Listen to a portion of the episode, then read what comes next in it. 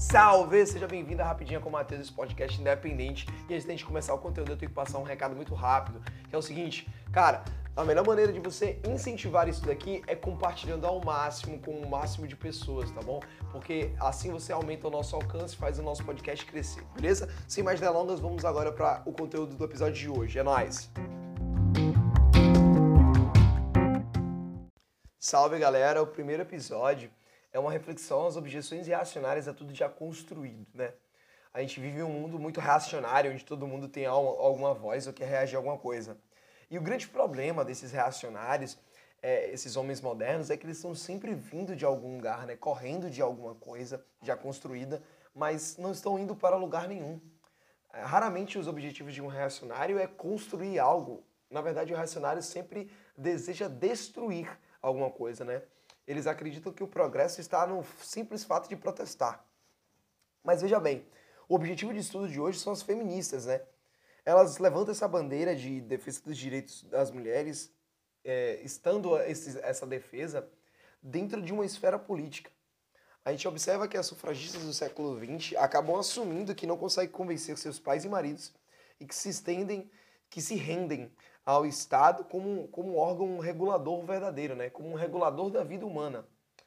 De fato, a discussão da antropologia do sexo e do nascimento jamais foi tomada pelo Estado político. Né? E isso é estranho porque é, nunca foi tomada uma discussão sobre sexo, sobre, é, sobre o nascimento, sobre votos, sobre matrimônio, numa esfera política. E do nada passou a se ter. É, parece um fenômeno curioso e enraizado já na sociedade de hoje, né? Chesterton, um autor do lado do século XX, observa, ao observar a sociedade de sua época, no mesmo tempo da primeira onda da sufragista, né? ou, ou seja, ele é um, um contemporâneo da primeira onda do, das feministas, divide a, a vida em duas casas. A casa pública, das tabernas e parlamentos, onde Chesterton diz acontecer debates triviais e até inúteis, cheios de regras e privações e leis, a casa privada, onde as mulheres e os homens vivem uma anarquia em um sentido nobre, né? Não uma anarquia tipo, ah, odeio o poder. Não, onde a mulher e o homem têm todo o poder dentro da casa, todas as leis são comandadas pelo, pelo homem e pela mulher. Isso no tempo de Chesterton, né? Hoje a gente já não vê uma coisa tão assim, nós tem juizado de menores, tem tanta coisa que interfere na criação, na, na no funcionamento do, do, do domicílio, né? Onde a vida pública não tem direitos mais, né? É, dentro da casa é onde encerra a vida pública. Onde a soberania familiar é quase como se a família fosse um outro estado particular. Bom, de fato, estes assuntos mais importantes sempre foram privados, né?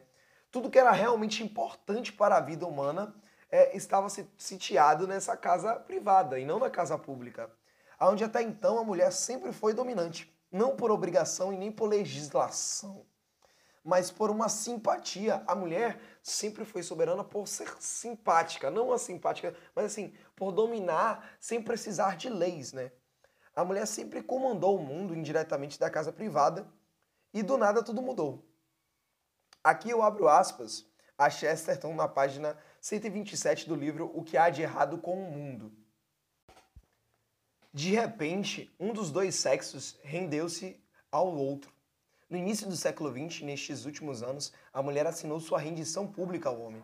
Admitiu sério e oficialmente que o homem sempre tivera razão, que a casa pública, o parlamento, era de fato mais importante que a casa privada, que a política não era como as mulheres sempre sustentaram, uma desculpa para beber cerveja, mas uma solenidade sagrada, perante a qual as novas adoradoras deveriam ajoelhar-se.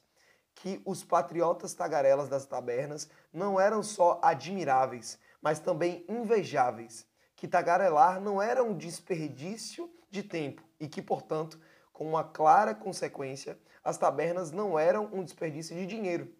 Todos nós, homens, crescemos acostumados a ouvir nossas esposas e mães, avós e tia, tias-avós, entoando em coro o desprezo pelo nosso passatempo esportivo, bebidas e partidos políticos. E agora surge a senhorita Punk, Punk Hust, né, que é uma das primeiras é uma das primeiras feministas, com lágrimas nos olhos, confessando que todas as mulheres estiveram esse tempo todo equivocadas e todos os homens certos e implorando humildemente ser admitida ao menos em um recinto externo de onde pudesse espreitar aquele mérito masculino que suas irmãs tão intensamente desprezaram. Fecha aspas. É, meus caros, as coisas não são tão fáceis. E deve surgir a pergunta, né? Se tudo isso é tão ruim, porque empresários, políticos, Estado apoiam a loucura, a louca causa das feministas? Devo apresentar então o diagnóstico do nosso ensaio, né? Entregar o direito do voto à mulher e o absurdo, digo absurdo no real sentido da palavra, né? Direito de usar calça jeans. O Estado, né, quando faz isso, conseguiu quebrar uma única instituição na qual as leis não entravam, na qual ele não tinha domínio. A família. Igualando a mulher ao homem, ele retirou dela, de lá, né? Ele retirou da casa o que, sabe, a, a, a mulher tinha mais de importante que a educação infantil. O que sempre impediu, ou pelo menos retardou, o uso do indivíduo para fins impessoais ou de revolucionários foi a educação infantil doméstica. A mulher sempre criou seus filhos não somente aos seus caprichos, como também às suas leis. E ela sempre se contentou a isso, pois sempre foi o que realmente importava.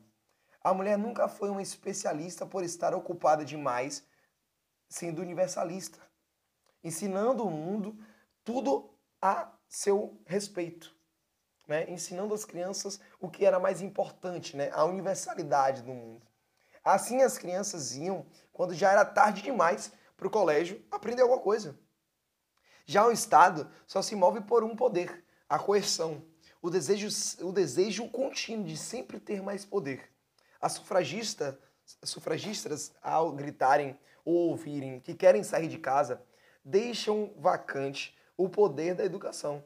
Entregam ao Estado a única instituição livre, a família, né? reclamaram que não queriam obedecer aos maridos, mas acabaram se tornando escravas do sistema capitalista, do sistema né, do mercado, das indústrias, do Estado. Então, assim, para um grande resumo dessa rapidinha de hoje é o seguinte: ser contra o feminismo não tem nada a ver com voto ou com calça jeans, ah, mesmo que isso seja tudo tão absurdo, né? O, o, o, o mais importante é, de lutar contra o feminismo é a defesa da casa privada, da educação doméstica, né? Da, da ideia que os pais podem criar os filhos como eles quiserem. E, e não é o Estado soberano a ponto de dizer o que as vidas têm que ser. Então, é, é esse é um resumo sobre. E a gente pode ver como.